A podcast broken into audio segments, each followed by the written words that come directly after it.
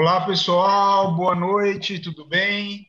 Sejam bem-vindos a essa live especial aqui, é, agora em três páginas, né? No blog do Faria, é, na página do Álvaro Jobal, na página do Pedro. É, essa vai ser, esse, esse é uma ideia que a gente está é, colocando em prática agora. É, e a gente colocou esse nome agora de hashtag Perligando Ideias. Hashtag vai ser um espaço plural, né, que visa propor as discussões sobre as cidades e principalmente a questão aqui do município de Penápolis. Mas neste primeiro encontro nós vamos ampliar os horizontes e conversar sobre o principal assunto do momento. É, e esse esse assunto, sem dúvida nenhuma, é o vírus que matou mais de 9 mil pessoas no Brasil, é, sendo que no estado de São Paulo, o epicentro da epidemia no país, já foram, até a tarde de ontem, dia 7 de maio, 3.206 pessoas, sendo três delas aqui no município de Penápolis. É, e para acompanhar a nossa conversa aqui, que visa discutir as consequências do Covid-19 no interior de São, no interior paulista, no interior de São Paulo, e que está sendo transmitido então pela página do blog, pela página do Álvaro Jobal e pela página do Pedro, do Pedro Neto, estão os meus amigos então, né? O, o Álvaro Jobal, que está aqui no nosso nosso canto aqui com fundo amarelo, é analista de processos e projetos da Fundação Fanzolini, é formado em sistemas de informação, certificado em metodologias de mapeamento de processos e atualmente faz MBA de gestão pública. Já o Pedro Neto, que está aqui com o fundo azul, é o nosso engenheiro civil, pós-graduando em, tutoria em AD, é fundador do Neto Engenharia, atualmente participando de projetos em, né, entre as áreas de construção civil, é, Lengentec, fala? Lautec. Lautec. Lautec. Educação e futuras oportunidades de alavancagem, tem o propósito de criar conteúdos relevantes sobre os assuntos importantes. E a gente, para conversar com a gente, nós temos é, como convidado, neste primeiro hashtag Perligando Ideias, o médico da USP e coordenador da Coordenadoria de Controle de Doenças da Secretaria Estadual de Saúde de São Paulo, o professor Paulo Menezes. O Paulo também faz parte do Comitê de Contingência do coronavírus de São Paulo.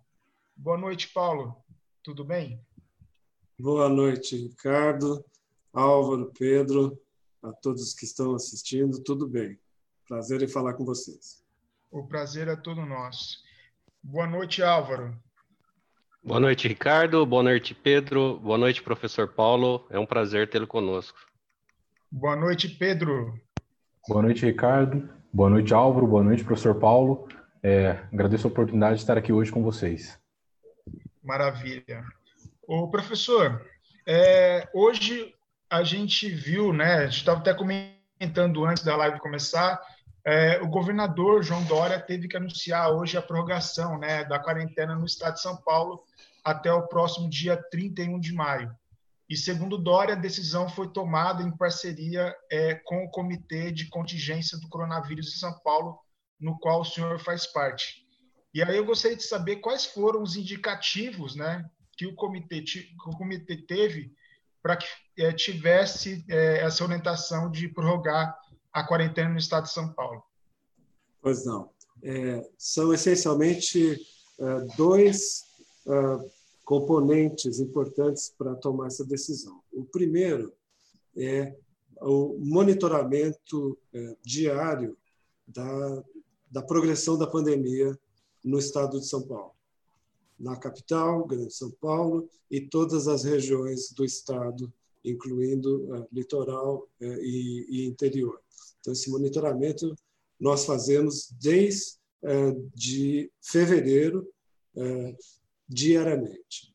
E o segundo foi examinar como que os países que estão já conseguindo controlar a pandemia iniciar uma volta a atividades que estavam suspensas, é, como que eles, eles estão trabalhando isso? Que critérios que eles usam para poder decidir é, em que momento é possível começar a pensar em algum tipo de, de volta à atividade, de flexibilização. Então, a combinação dessas duas coisas é que levou à decisão de hoje. É, o que está acontecendo hoje claramente no estado de São Paulo? Nós estamos com a epidemia em franca ascensão. Tanto no município de São Paulo é, é um lugar com maior número de casos e de óbitos, é, a Grande São Paulo vem logo atrás, mas todas as regiões do estado mostram um aumento progressivo no número de casos e no número de óbitos. Então, é, isso, isso é, tem sido levado em, em outros países como o primeiro critério essencial para poder se flexibilizar, que é ter indicação.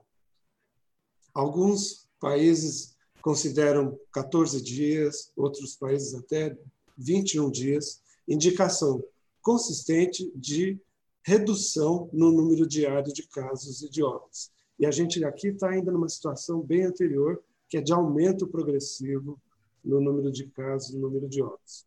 O outro indicador fundamental é a disponibilidade de assistência adequada para quem fica doente.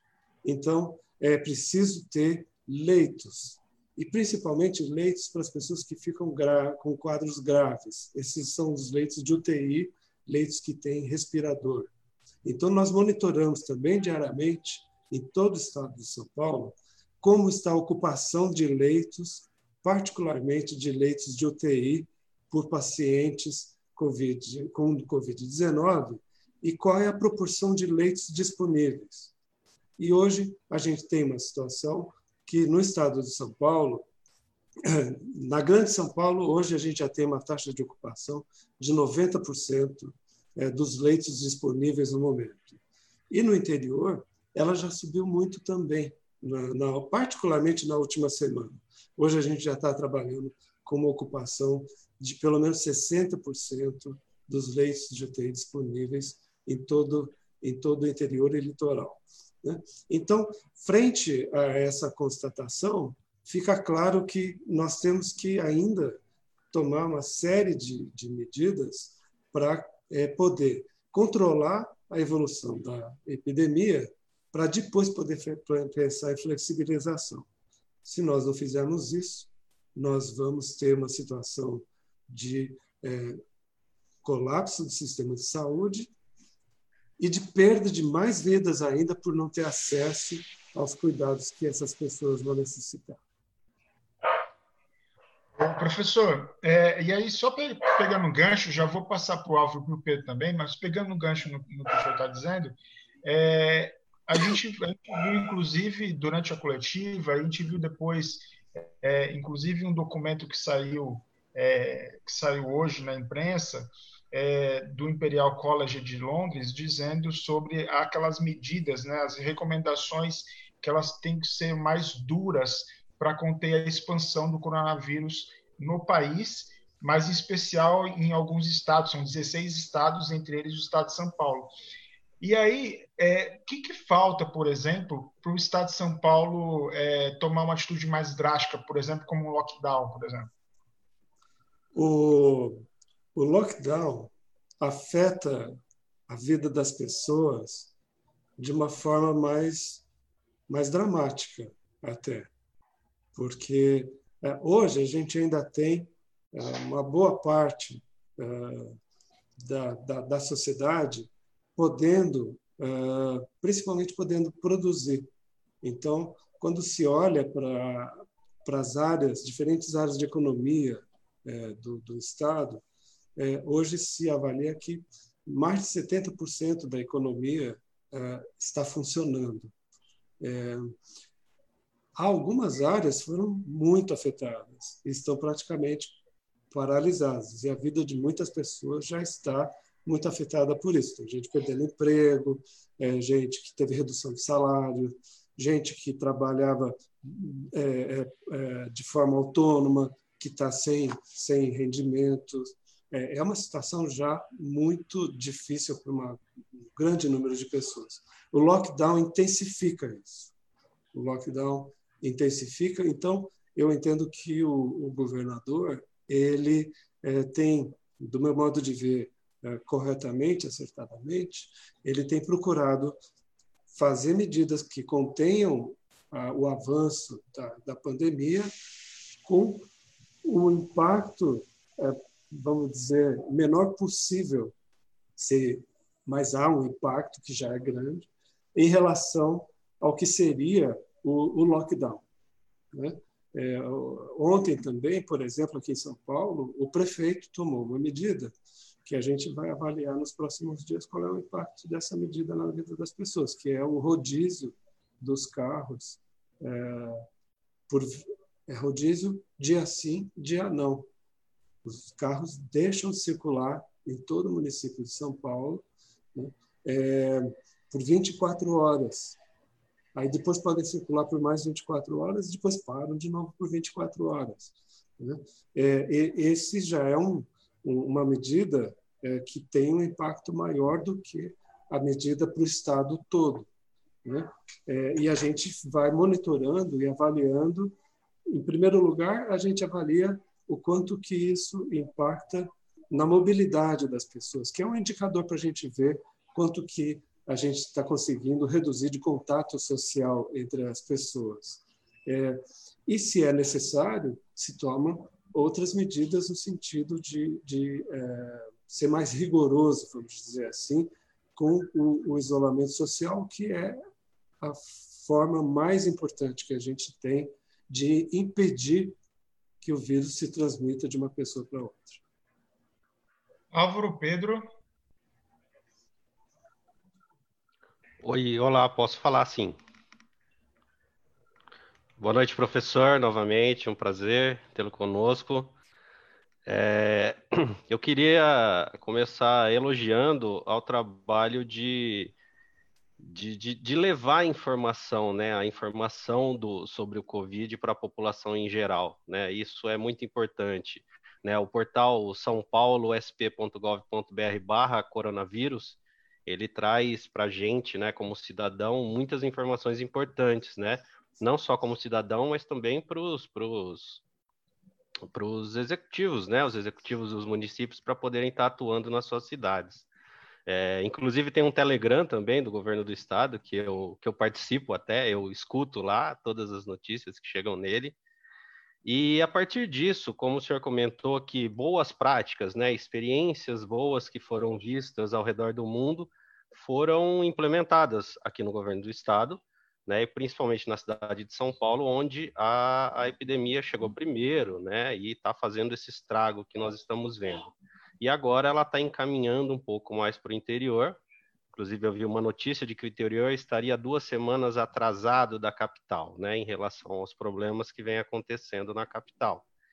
E a partir disso, de todas essas informações do governo do estado, inclusive uma, uma biblioteca virtual, né, a BVS, a Biblioteca Virtual em Saúde, que ela oferece informações científicas, dados, tudo isso pode ser acessado por todas essas prefeituras, né? Todas as pessoas para poder trabalhar em cima disso e, e atuar ali na, com a sua situação local. É, o senhor entende que está bem alinhado isso entre o governo do estado e as prefeituras para poder estar tá fazendo um trabalho um trabalho né, nivelado com todos ali, com base em tudo isso que o governo está colocando à disposição para todos os prefeitos, né, todos os executivos, é, porque algumas vezes é, perceptível que alguns municípios atuam muito mais como uma agenda política do que como uma agenda de salvar, salvar vidas, necessariamente. Então, eu queria que o senhor falasse um pouco sobre essas boas práticas do governo do Estado, que, que foram, né, foram estudadas de outros casos que aconteceram e que estão sendo repassadas. Né? Gestão do conhecimento, isso é muito importante agora. É, eu queria que o senhor falasse sobre isso um pouco, esse alinhamento entre, entre o Estado, né? esse alcance. Perfeito. Bom, primeiro então vou falar que é, a própria estrutura do Sistema Único de Saúde é, no, no país e no Estado, ela já pressupõe esse alinhamento entre os três níveis uh, da federação governo federal, estadual e os governos municipais. Na área da saúde, isso se dá pelo Ministério da Saúde, as secretarias de Estado da Saúde e as secretarias estaduais de saúde. É, essa interação entre os municípios, o Estado e o governo federal, então, para a área da saúde, ela, ela, ela existe desde a Constituição do SUS, de forma que isso facilitou muito é, para nos prepararmos para enfrentar a, a pandemia é, juntamente. Então, a primeira coisa que nós fizemos aqui no, no estado de São Paulo foi constituir um, é, em, já em janeiro, nós constituímos um comitê de, é, de operações de emergências é, estadual, onde havia a participação dos representantes dos municípios todos do estado de São Paulo, que é chamado COSENTES, o Conselho dos Secretários Municipais de Saúde.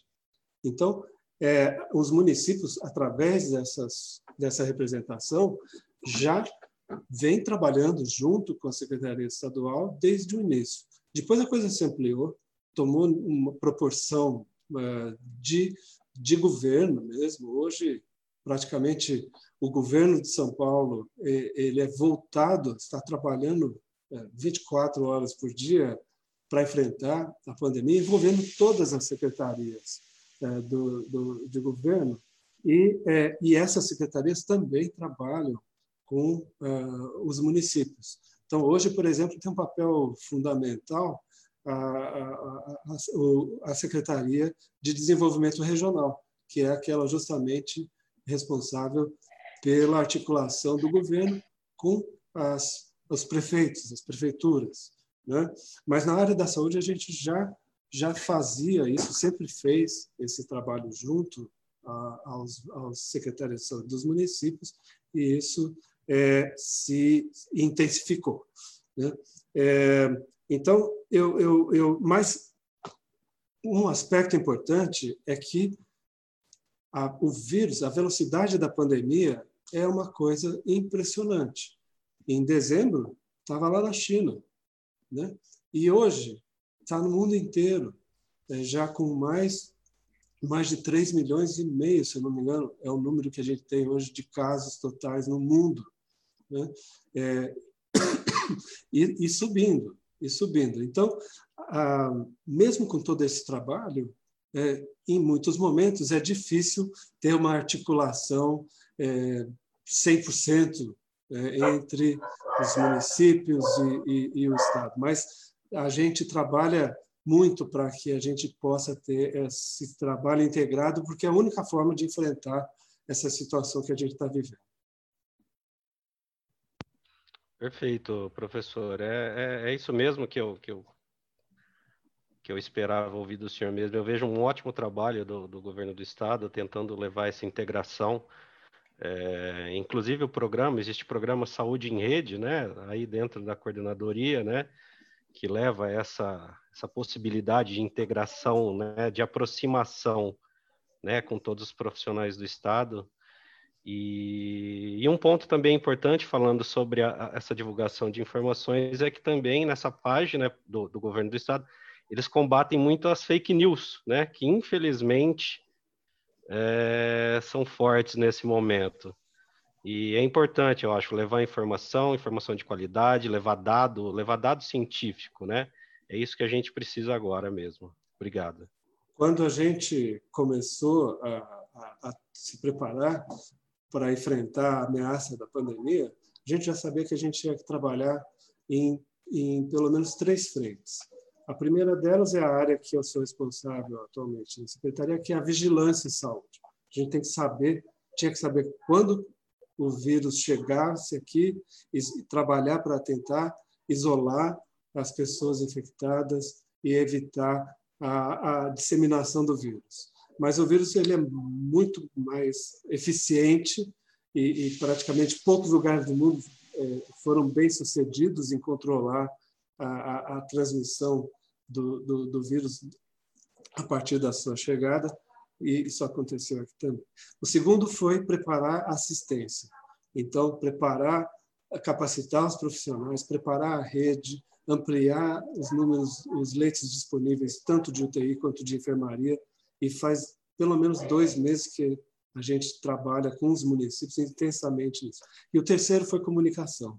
Comunicação, é, é, a gente sabia que é essencial. A sociedade precisa saber, entender o que está acontecendo, conhecer o vírus, conhecer as ações, para poder realmente participar do, do enfrentamento dessa pandemia, que é uma coisa é, nunca vista na, na história, acho que da, da, humanidade até eu posso dizer. Perfeito, professor. Obrigado. Eu vou passar a palavra para os amigos. Se der tempo, eu volto de novo depois. Pedro, sua, sua vez, meu irmão. Obrigado. Boa noite, professor. É, minha primeira dúvida é, por exemplo, em relação ao boletim 14, que eu o último boletim que eu, tenho, que eu tenho conhecimento do Ministério da Saúde, a gente vê que o número total de exames ele é expressivo. E o, e o número de testes realizados pela quantidade de exames é praticamente é, é baixo, querendo ou não. Isso se dá pela quantidade de pessoas que existem no Brasil e pelo o déficit que já existe em relação a ter esse controle é, do sistema de saúde. Em relação à política adotada, dos primeiros casos, das grandes aglomerações, a preocupação primeiro foi em relação às cidades grandes, onde tem um maior número de aglomeração, e depois a preocupação para as cidades do interior. A minha dúvida é o que está acontecendo agora? É que, por exemplo, a gente teve mais é, exames que agora estão sendo realizados pelas instituições privadas. Então, o que realmente aconteceu foi maior, uma maior intensidade de exames ou uma maior obtenção de informação que haveria um risco realmente de ter nas cidades do interior? É, muito bem. Então, eu acho que existem dois, dois aspectos importantes nas suas colocações e nas suas perguntas. É, o primeiro é em relação à, à disseminação da, da, da pandemia pelo Estado. O Estado de São Paulo, a gente já sabia ah, por experiências anteriores, inclusive, e pela estrutura, pela, pela uh, economia que o Estado tem, pela dinâmica que o Estado tem populacional, a gente já sabia que é um Estado onde uh, o vírus provavelmente iria chegar, principalmente através da capital, e porque era a população que mais faz contato com os países onde o vírus estava circulando, né? mas é, nós não tínhamos dúvida de que é, esse o vírus iria logo rapidamente se interiorizar e isso é, aconteceu. Se a gente lembrar do ano passado, tivemos a epidemia de sarampo. A epidemia de sarampo, é, ela chegou aqui no estado de São Paulo através de um caso. Esse um caso provocou a epidemia que a gente teve no estado inteiro no, no, no ano passado. Porque o sarampo é muito mais contagioso que, que o, o, o Covid-19, felizmente. Né? É, mas a, a, a, São Paulo tem uma, uma relação diária com a Grande São Paulo e tem uma relação diária com cidades-chave como Campinas, São José dos Campos, Santos, Baixada Santista, e depois, mais para o interior, Ribeirão Preto, São José do Rio Preto, Bauru e assim por diante, Botucatu. As pessoas circulam muito é, entre a região metropolitana de São Paulo e é, o interior. E, e no interior, cada uma dessas cidades que são sede da região também tem uma intensa circulação entre de pessoas entre os municípios com populações menores ao redor da, da cidade sede, é, nos dois sentidos. Então, é, para nós não foi nenhuma é, surpresa, vamos dizer assim, é, essa interiorização é, relativamente rápida é, do vírus. Com uma pequena defasagem de tempo, vamos dizer assim, mas eu não sei se são duas semanas que o interior está atrás, não. Talvez seja só uma semana. É, eu acho que é, realmente tem um problema, eu vou me, me alongar mais um pouquinho, porque quando o vírus infecta alguém, essa pessoa, em geral, passa de 5 a 7 dias assintomática. Aí ela desenvolve sintomas. Então, ela desenvolve sintomas e aí ela, ela pode piorar e precisar de uma internação. Isso se dá num espaço de 10 a 14 dias. Então, quando a gente olha a, a, epidemia usando as internações como indicador, nós estamos vendo algo que aconteceu duas semanas atrás. Então, o interior hoje ainda não sente, mas é, o vírus já está circulando por, por praticamente todo, todo o interior. Hoje a gente tem casos confirmados no interior em quase dois terços dos municípios. Né? Mas aqueles aonde ainda não há casos, é, é uma questão de uma, duas semanas, a gente provavelmente, a gente estima que até o, o, o final do mês de maio, todos os municípios do, do estado vão ter casos confirmados.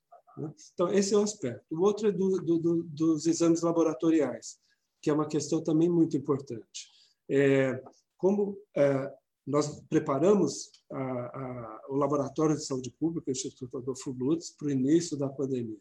Quando os casos começaram a chegar, a velocidade foi é, maior do que o que a gente estava é, preparado e estava esperando.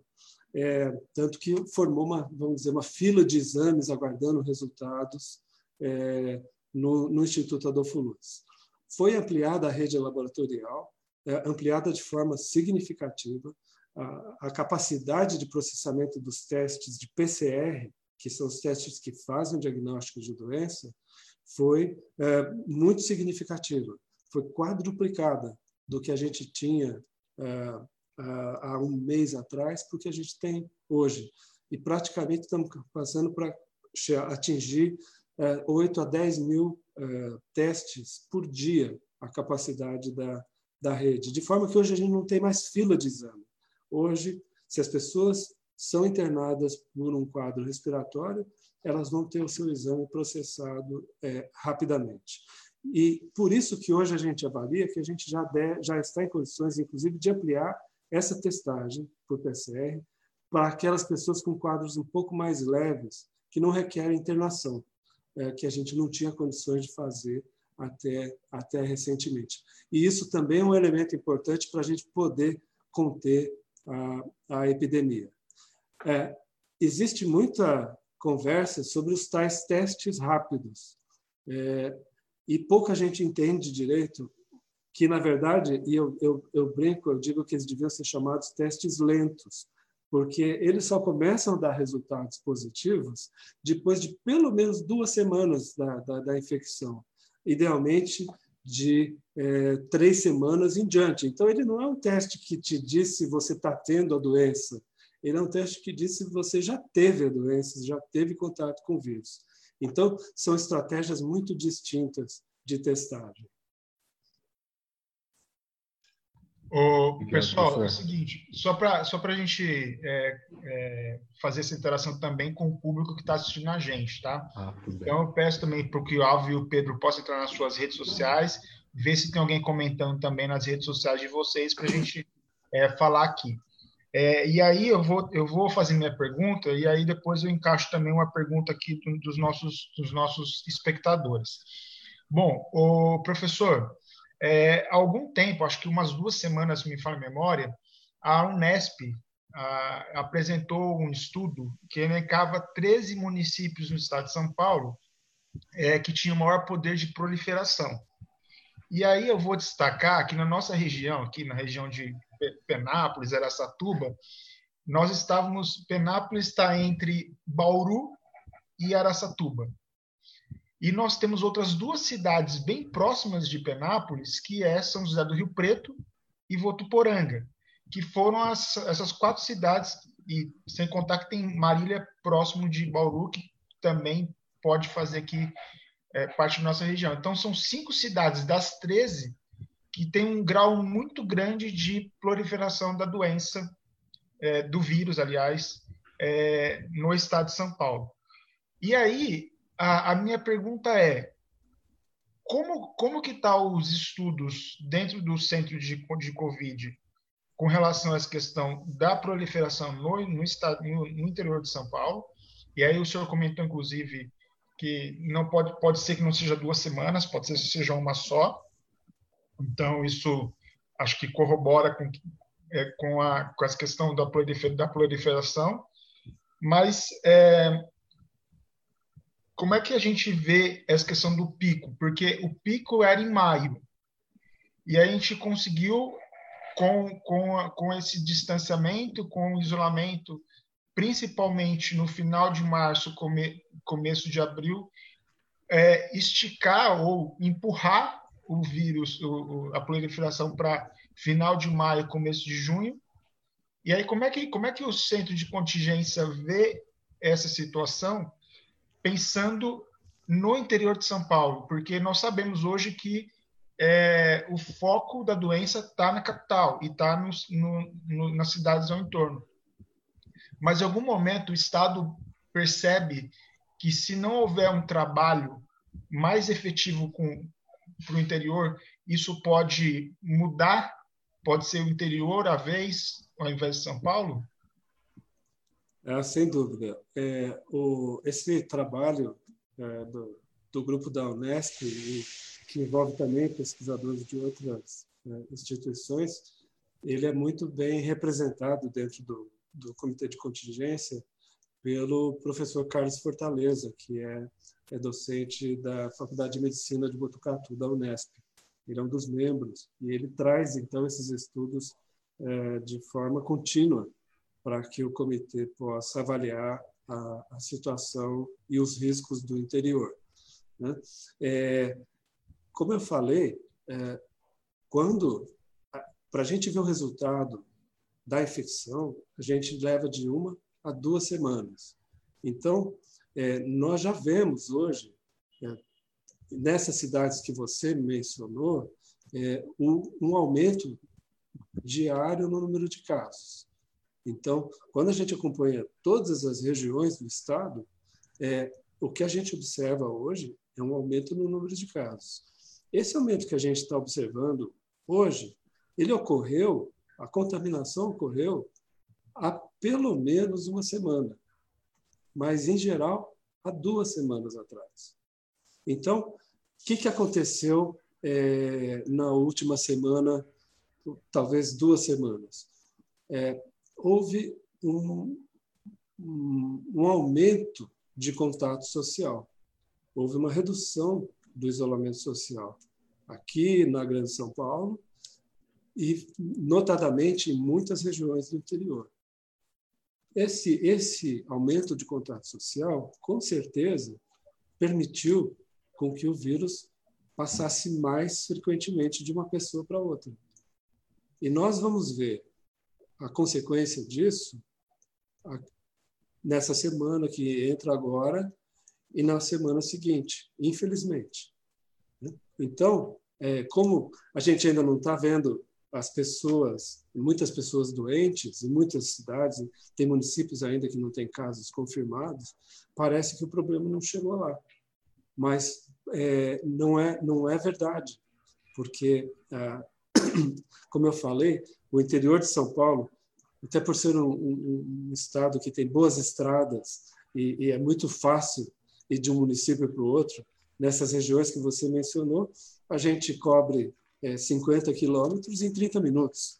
Então, é muito comum até que pessoas trabalhem ano no município, trabalhem no outro, vai fazer compra no outro. Então, há uma grande circulação ali é, regional.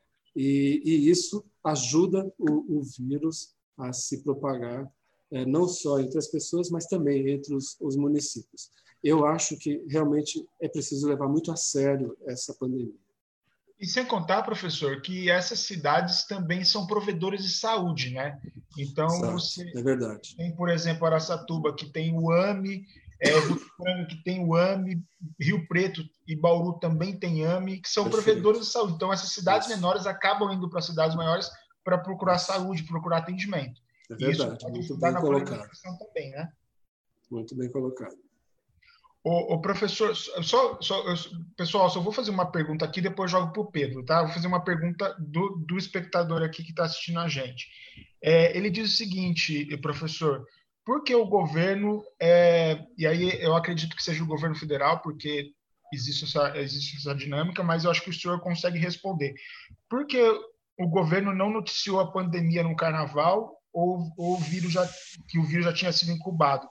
Foi notificado uma pessoa lá, contagiado lá em janeiro, segundo chegou ao Brasil, né, segundo as informações, lá em Minas.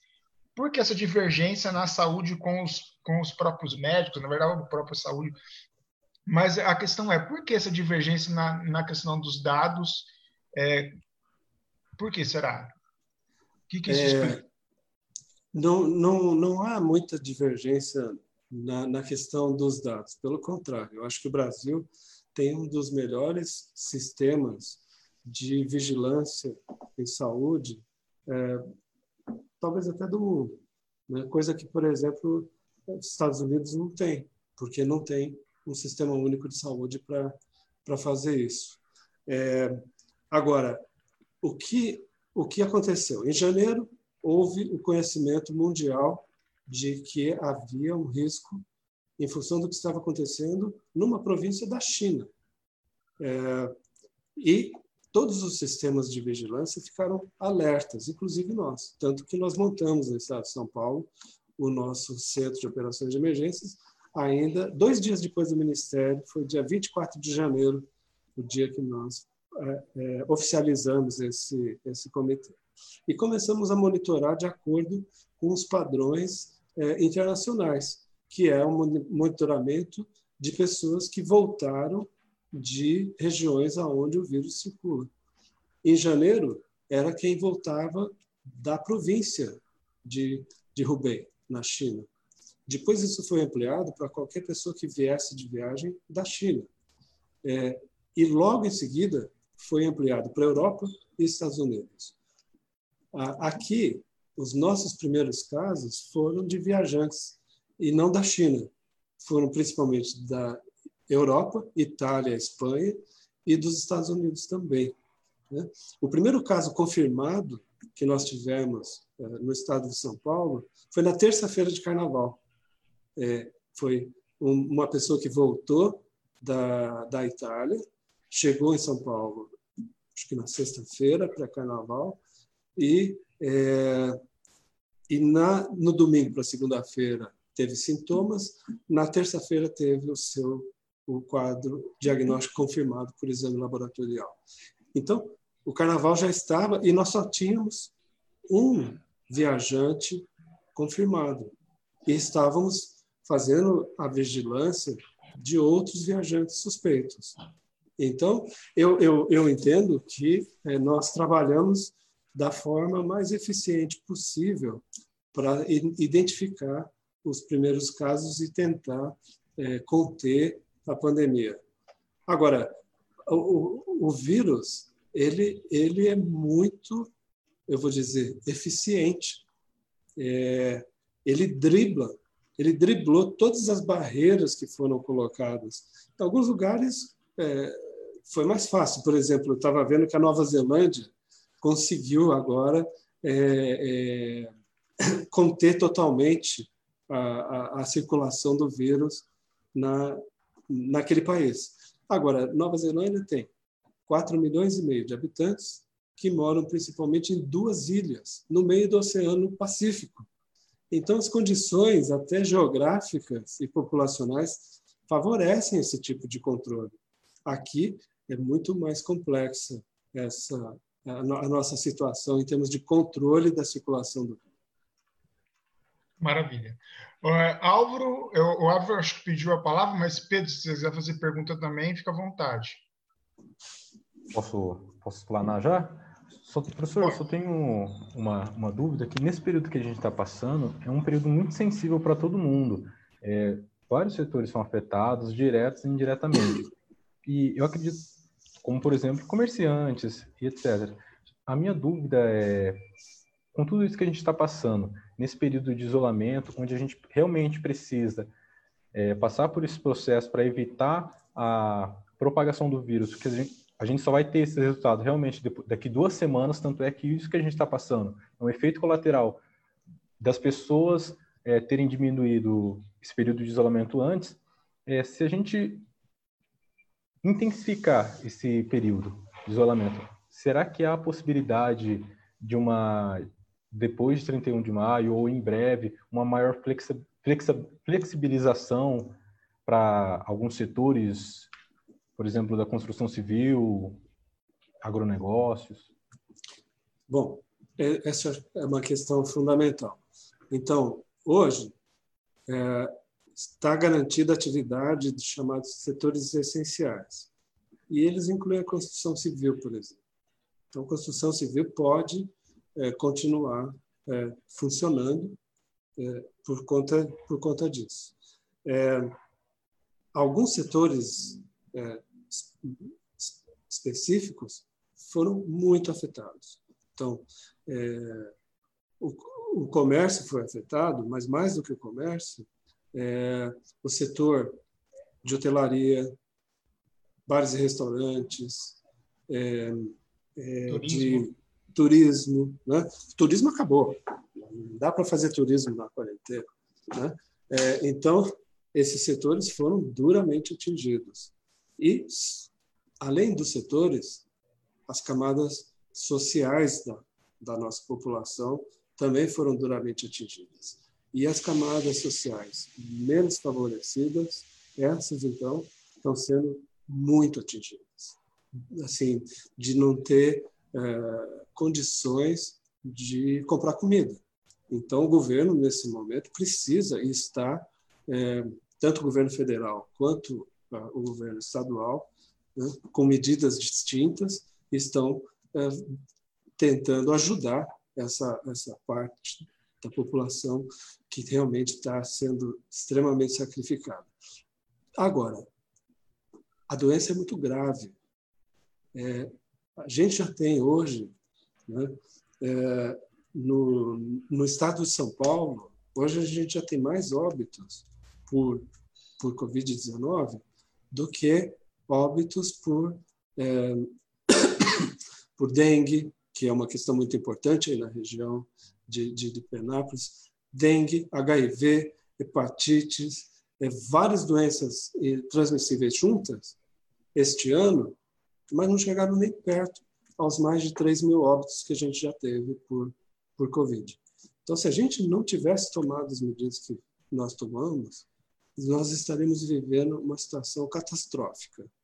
Que, e, e, e muitas, e provavelmente centenas de milhares de famílias iriam passar por pela situação, pelo drama que uh, alguns milhares de famílias estão passando nesse momento. Se a gente tem mais de 3 mil óbitos, então vamos, alguns foram é, mais de um e uma mesma família, mas vamos dizer que a gente tenha, tristemente, 3 mil famílias. Se a gente não tivesse tomado as medidas desde o início, a gente estaria falando já em dezenas de milhares de, de óbitos. Então, é, é, é muito difícil é muito difícil. A gente sabe que é muito difícil para todo mundo, mas é, esse, esse vírus causa uma doença muito grave. E se a gente não conseguir controlar a pandemia, aí não, não adianta a, a gente pensar na economia. Álvaro? É, eu gostaria mais, é um complemento sobre o, o estudo da Unesp que o Ricardo comentou, é que, por exemplo, segundo os dados da Fundação SEAD, agora de 2020, Penápolis possui mais de 18% da população idosa, acima de 60 anos. E existem diversas outras cidades do interior que, que, que tem essa, é, né, existe essa, essa categoria, porque muitas pessoas voltam para o interior, né, quando estão mais idosas, e, e é um pouco sobre explanar isso, sobre essa, essa consideração desses dados nos estudos dessas cidades, né? Por exemplo, a média do estado de população idosa é de 15, um pouco mais de 15%. Penápolis tem 18%. Né? São muitos idosos é, e são cidades que nós vemos que muita gente não está levando a sério o, o, isolamento social, o distanciamento social. E é preocupante você analisar os dados, né? analisar informações científicas é, é, é como o senhor comentou, é, a situação que eu acredito que vai chegar também no interior é preocupante, é muito preocupante. Eu acho que você Bom, coloca muito bem. Perdão. Professor, só para completar a ideia do Álvaro aí, porque me mandaram aqui uma pergunta também na live, falando o seguinte, que na região de Araçatuba existe uma população de 131 mil pessoas acima de 60 anos e quase 21 mil privados de liberdade, já com casos confirmados da doença. Dessa população, como que o Centro de Operações do Estado está olhando para a nossa região com essas características? Então, só completando a informação do Perfeito. Álvaro. Perfeito. Com muita preocupação. É, nós já temos clareza de que nessa região é, a proporção de idosos ela, ela é maior do que na média do estado de São Paulo. Né? É, e também é uma região que tem uma população de privados de liberdade muito importante. Isso já está na, na, no nosso mapa é, desde de que nós começamos a nos preparar para enfrentar a pandemia. É, por outro lado, é, quando a gente olha a distribuição de casos por, por faixa etária, o que nós observamos é que a grande maioria dos casos é na faixa etária adulta, dos 20 aos 50 anos. É, mas a, a letalidade, que é a probabilidade de ir a óbito é, para quem pegou a doença, ela é imensamente maior entre os idosos. Então, é, se um adulto ele é, circula pensando que é, a chance dele ter um quadro grave não é muito grande, né? É, ele pode é, levar para os seus próximos e para outros é, próximos idosos que esses sim vão ter uma chance de, de, de óbito muito, é, muito alta. Então, é, a, a, gente sabe que nessa região a população idosa é, é, uma, é uma proporção é, bastante significativa, chega quase 20% da, da, da população, e por isso nós temos que trabalhar tanto no sentido de impedir a, a circulação do vírus através do isolamento social, como também de preparar leitos para quem precisar de assistência é, não ficar desassistido e, e não, é, eventualmente, ir a óbito por falta de assistência. Agora, construir, conseguir leitos, é, ampliar leitos, não é algo que se faz de um dia para o outro. É, então, nós, a Secretaria de Saúde, junto com os municípios, está trabalhando muito intensamente nisso, mas a capacidade de ampliação ela é limitada, inclusive por falta de equipamento no mundo. Né? É, o governo de São Paulo comprou respiradores da China e esses respiradores não chegaram, não foram, estavam no aeroporto e não foram embarcados essa semana conforme o governo do estado esperava. É, então isso limita a nossa capacidade de ampliar leitos. Portanto, a gente tem que ficar em casa, tem que evitar encontrar outras pessoas, porque é desse jeito que o vírus passa de uma pessoa para outra. Pessoal, tem mais algum questionamento aí? Fica à vontade. Não. Só, só um adicional aqui, de uma participação aqui na minha página, do Denis, ele é de Bariri, é uma cidade próxima a Bauru. A cidade tem 35 mil habitantes e ele comentou aqui que a aglomeração das pessoas aumentou a partir das últimas semanas. E né, isso a gente vem, vem ouvindo mesmo de, de outras pessoas, de outros municípios menores, de que eu não sei, eu acho que é difícil a, a população dizer que não tem informação, porque como eu disse no início, os canais estão aí, né? A gente tem tanto na TV, na rádio, governo do estado com muita informação, né? A partir do, dos portais, é, mas existe esse, esse comentário aqui, de que cidades pequenas, de 35 mil habitantes, ele coloca que já tem três casos lá confirmados, e a população continua aglomerada. É, é difícil agir assim, né? Se, se, se o cidadão não, não se coloca como parte do problema e aplica efetivamente o distanciamento social. Sem dúvida, sem dúvida. Eu acho que uh, um dos problemas que uh, ocorreu, uh, lamentavelmente, e lamentavelmente eu digo do ponto de vista da saúde pública, foi a politização da, da pandemia no Brasil. Inclusive, ontem mesmo saiu um editorial de uma das principais revistas médicas do mundo, chamada Lancet, é, justamente é, dizendo que um dos problemas do Brasil foi essa, essa politização da, da pandemia. É, e uma parte das pessoas é, passou a não saber mais é, o que, que, o que, que é, é o correto, vamos dizer assim, o que, que de fato está acontecendo. Né?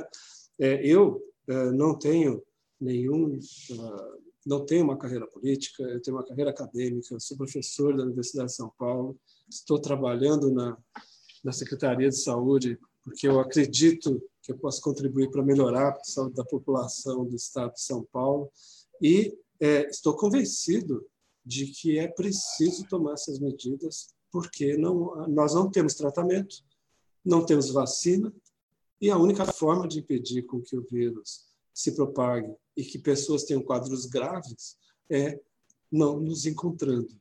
Né? Como diz, ficando em casa, fazendo isolamento social. É, eu, eu, eu acredito que, infelizmente, é, em muitos é, lugares, vai ser necessário passar pelo sofrimento que a gente não queria que, que ocorresse, principalmente de perda de pessoas queridas, pessoas próximas, para poder entender é, essa situação. Ontem, inclusive, teve no Jornal Nacional um depoimento muito emocionante de uma, uma mulher no Rio de Janeiro, se eu não estou enganado, que perdeu o marido, jovem, 35 anos, e que é, deu um depoimento de que ela não acreditava da importância do isolamento social até que isso acontecesse com o companheiro dela, o pai das crianças que eles têm, e, e agora ela entende como é fundamental essa medida. Perfeito. Alguém mais quer fazer pergunta? Álvaro, Pedro? Gostaria de falar um comentário aqui, por gentileza. É, o engenheiro Eric Ruas comenta o seguinte: sou diretor de uma universidade e gostaria de saber se há uma posição firme de quando poderia voltar às aulas. Eu, como pai, não gostaria de deixar meu filho voltar às aulas nessas incertezas. Será que esse ano não volta às aulas normal? Eu não não posso dizer ah. se não voltam às aulas esse ano, é, porque a gente acompanha a evolução da, da, da pandemia é, dia a dia, semana a semana. É, é claro que é, não vai ocorrer o retorno das aulas é, imediatamente foi decretada hoje a prorrogação da quarentena até o fim do mês de maio, e eu também, enquanto uh, alguém que está trabalhando aqui na, na área de vigilância e saúde, tenho uma perspectiva de que uh, nesse semestre dificilmente as aulas serão retomadas presencialmente. muitas universidades estão trabalhando com, e, eu acho que no ensino superior isso é mais possível, com o ensino à distância. Minha filha, mesmo que está na universidade, ela é, esses dias está fazendo disciplinas à distância. Eu acho que essa é uma para essa faixa da, da, da educação da, do nível superior, eu acho que que ela pode funcionar é, muito bem. Mas é, as aulas presenciais a gente ainda não não consegue é, ter uma ideia mais clara de quando elas vão poder ser retomadas. Obrigado. Álvaro? É, não, eu queria perguntar para o professor, o, o, professor Paulo é doutor em psiquiatria. Isso. Também. É, eu queria saber do senhor se vem acompanhando também, se, há, se vem tendo casos de, de ansiedade no estado, porque, por exemplo, eu, eu tenho TDAH, Uhum. E é, eu imagino que algumas pessoas estão passando dificuldades reais mesmo com esse isolamento. Né? Qual, qual é uma orientação para isso e, e, e se, se, se, vem sendo trabalhado, se vem sendo medido também esses Perfeito. casos clínicos psiquiátricos? Perfeito. Acho uma, uma questão muito, muito importante. Né? A, a vida de todo mundo está sendo muito, muito afetada é, pela pandemia e pelo isolamento social que a gente tem que fazer para tentar controlar a, a pandemia. Então, eu, eu diria duas, que tem dois aspectos. Primeiro, para pessoas que têm é, um, um transtorno mental, que já estão em tratamento, é fundamental continuar o tratamento. A gente tem dados de que a, a, a adesão às consultas caiu muito. Os, os, os consultórios estão vazios, as pessoas não estão indo é, de uma certa forma corretamente às consultas porque estão com medo. É, mas se o indivíduo que toma uma medicação, toma um antidepressivo, toma um antipsicótico, se ele parar com essa medicação, é, isso vai ser muito, é, muito ruim para ele. Então, é preciso continuar o tratamento e eu acho que é, todos os que estão em tratamento devem continuar e a gente tem essa indicação de que provavelmente vários estão é, ficando com tratamento é, interrompido. A outra é nos indivíduos, o impacto nas pessoas que, que não tinham uh, um quadro psiquiátrico que necessitasse tratamento até então. A vida de todo mundo está muito difícil, porque tem que se viver confinado, é, as pessoas é, não podem ver seus é, entes queridos, seus amigos, seus familiares, né? É, é, é, e isso cria uma situação de aumento da probabilidade de ter sintomas de depressão, sintomas de ansiedade, é, insônia decorrente desses, dessa situação. Mas nós não temos é, uma forma direta de medir isso. Coincidentemente, nós estamos fazendo aqui no, estado de São Paulo uma, um inquérito de saúde por, por telefone que pega todo o interior que nós já tínhamos planejado, é, e onde há algumas perguntas sobre tratamento para depressão. Então, talvez a gente tenha mais para frente alguns dados também é, que nos permitam é, avaliar melhor esses, esses aspectos que você levantou, muito bem levantou. Bom, é, a gente está aqui na live com o professor Paulo Menezes, o professor tem muita coisa para fazer agora também, então a gente já vai encerrando a live, que já são sete e meia, quase sete e meia. Mas eu queria fazer uma última pergunta. Eu não sei se o Pedro o Álvaro tem, também tem perguntas, e aí eu passo a pergunta para eles e eu encerro depois com minha pergunta. Se vocês tiverem mais alguma informação aí, pode fazer. Não, tá, tá. Vamos podemos seguir assim mesmo, porque a gente já está chegando no horário aqui. Agradecer ao professor e agradecer ao trabalho da. A, a, elogiar o trabalho da CCD, que mesmo diante da pandemia, tem muitas outras doenças também que acontecem, principalmente no nosso interior aqui, né? Como a própria dengue, e como isso vem sendo muito bem trabalhado. Pode seguir, Ricardo. Obrigado, professor. Muito obrigado. Bom, é, Quer falar, Pedro? Gostaria só de agradecer a presença do professor e essa oportunidade, que é um momento muito importante para a gente é, obter mais informações, né? Porque realmente as pessoas precisam de conscientização, porque esse é um período delicado, mas se cada um fizer a sua parte, a gente vai passar por isso é, juntos e voltando ainda melhor. Obrigado. É, a gente, é, o professor, a gente, a gente, é, de fato, é, a gente sabe o trabalho da Secretaria de Saúde do Estado de São Paulo, a importância que está tendo nesse processo e a sua, a sua coordenadoria, com toda certeza, é uma das principais agora nesse nesse momento, né? Porque sem dúvida nenhuma está no olho do furacão, né? É, e a gente sabe que a sua coordenadoria tem uma importância grande porque é, entre, entre os institutos que estão abaixo da sua, da sua coordenação está o Adolfo Lutz, que é, que é o principal instituto, né, hoje que faz os exames no estado de São Paulo. Mas também tem um trabalho importante na, na, na área de vigilância epidemiológica, na, na vigilância sanitária. Então, isso, de fato, é importante a gente ter esse trabalho que o senhor vem desempenhando na, na, na, na coordenadoria e também na, no comitê. Né? Mas eu, é, eu gostaria de fazer uma pergunta para o senhor com relação aos leitos. Sinceramente, eu não sei se o senhor vai ter todos esses, esses dados, essas informações, mas acredito que o senhor tem condições de responder. É, e aí, só fazer um histórico aqui rapidão, para a gente entender esse processo. Penápolis é, bateu hoje 54 casos notificados, sendo desses 54, quatro casos positivos e três mortes. Então, se a gente fosse comparar é, o índice de mortalidade dos casos confirmados com casos de mortes, Penápolis estaria entre os principais números do, do mundo. Né? É, a letalidade está muito grande com os casos confirmados da doença. Se a gente comparar confirmados com as mortes. E aí vem um, um relatório da própria Secretaria de Saúde do Estado de São Paulo, é, com relação aos leitos clínicos e de UTI no estado de São Paulo.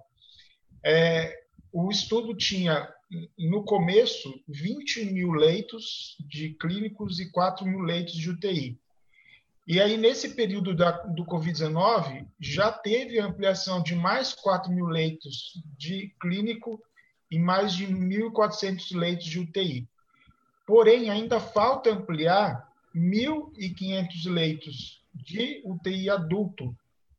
Só que esses precisam ainda de equipamentos e de recursos humanos. Esses equipamentos, o senhor comentou, inclusive, com relação aos respiradores que foram comprados, que eram para chegar é, nesse sábado aqui no Brasil, porém o, a própria China já avisou que muito provavelmente no final de maio. Isso. E aí a minha pergunta é, como é que se daria essa política de ampliação? É, pelo menos a informação que eu tenho da, da Secretaria de Saúde e, da, e do próprio gabinete do governador, do vice-governador do estado, é que essa ampliação se daria é, pela necessidade. Se for necessário, amplia-se esse processo.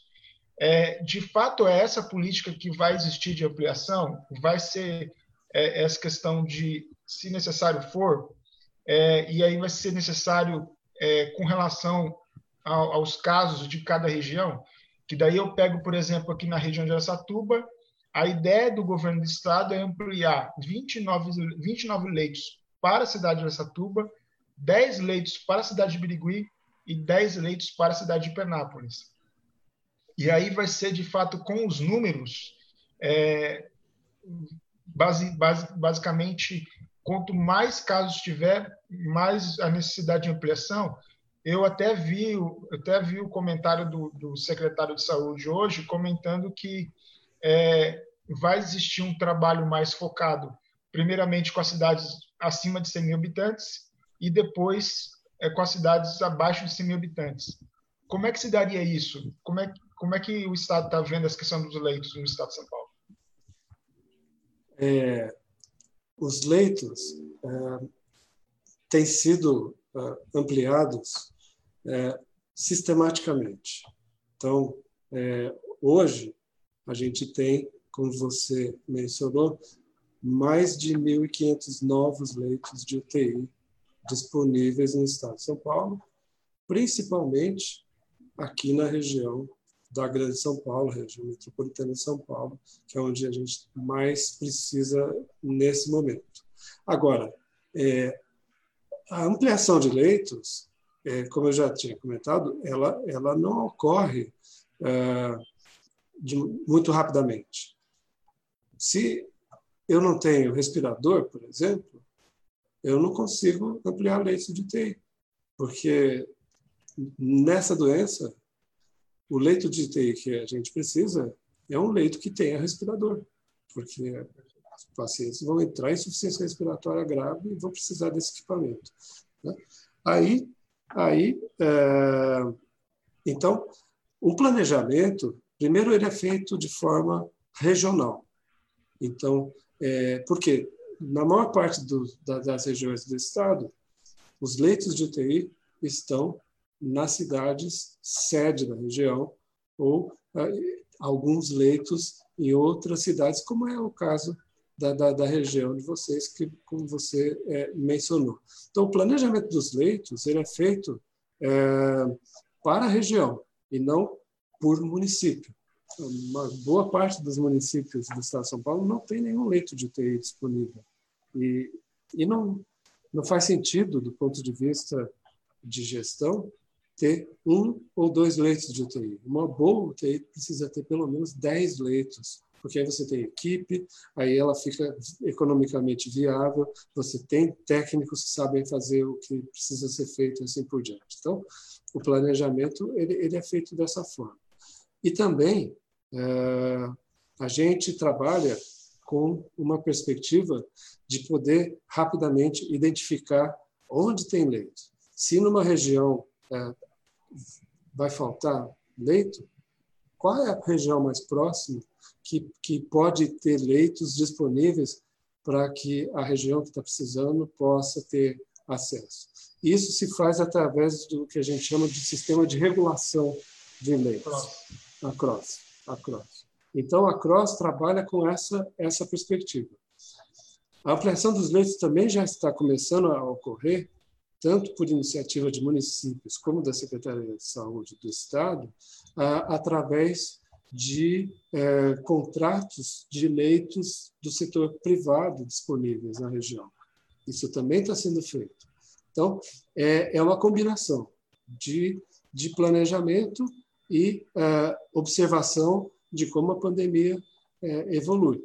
Né? Então, se a gente tiver nas próximas semanas um bom controle da, da, da, da, da evolução da, da pandemia, é possível que a gente não precise expandir muito mais do que o que a gente já está fazendo até planejado até junho para poder passar essa fase de pico. Agora, se a gente não conseguir é, o, o isolamento social é, mínimo desejável, que é 55%, né, é, não vai ter leito suficiente para os pacientes que vão precisar é, em várias regiões do estado. Então, a minha, a minha é, mensagem final seria essa de que todos precisam entender que é, é, é com a colaboração de todos nós, não só da Secretaria de Estado, não só dos municípios, do setor privado, das, mas é, da, da, de quem faz a divulgação, como vocês estão fazendo, que eu acho é, extremamente importante. Mas cada, cada cidadão tem que, de fato, entender o seu papel para controlar essa pandemia e poder passar para uma fase é, melhor do que a, que a gente está vivendo. Sem dúvida. É, é, importante a gente imaginar o seguinte, que a, é, o Estado de São Paulo, as prefeituras, têm se preocupar, sim, com a criação de leitos de UTI clínica, mas que tem que pensar que é, não seja necessário usar. Né? Isso. E não sendo necessário usar, é, a gente está dizendo para as pessoas ficarem em casa, para jogar isso o mais longe possível e essas pessoas não poderem usar, não precisar usar esses leitos. É, professor, eu queria agradecer demais a sua presença aqui é, nesse primeiro hashtag que a gente está fazendo. A gente vai fazer encontros semanais discutindo vários assuntos aqui. O primeiro foi com a questão de saúde, os próximos vão ser com a educação, com esporte, com lazer, com mobilidade urbana.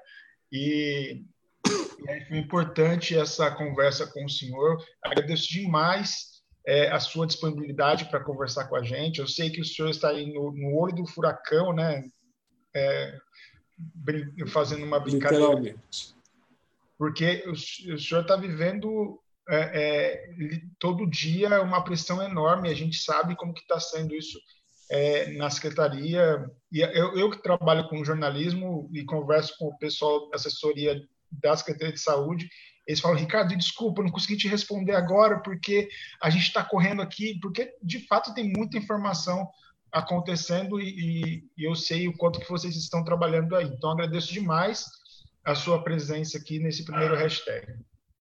Foi, foi um grande prazer é, estar aqui com vocês, conversar com vocês.